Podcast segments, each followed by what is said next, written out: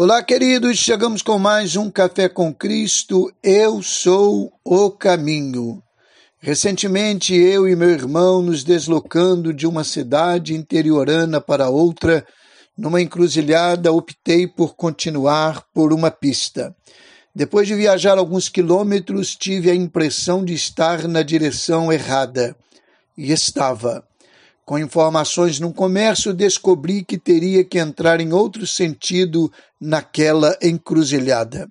Foram 20 quilômetros para ir e 20 para voltar, em torno de 40 minutos de tempo. Os prejuízos por esse erro não foram tão grandes, até porque conhecemos outro sentido e, conhece, e conversamos bastante. E quando se erra o caminho para o céu?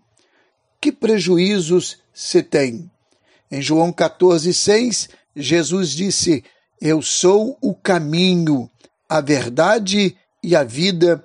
Ninguém vem ao Pai senão por mim. Falando a respeito de Jesus, Pedro e João, diante das autoridades, declararam: Em nenhum outro há salvação, nenhum outro nome há dado entre os homens pelo qual devamos ser salvos.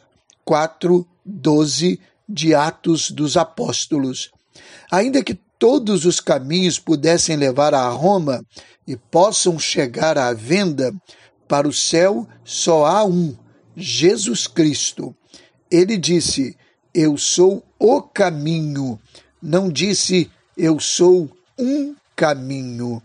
Com a bênção do eterno Neemias Lima, pastor da Igreja Batista no Braga, Cabo Frio.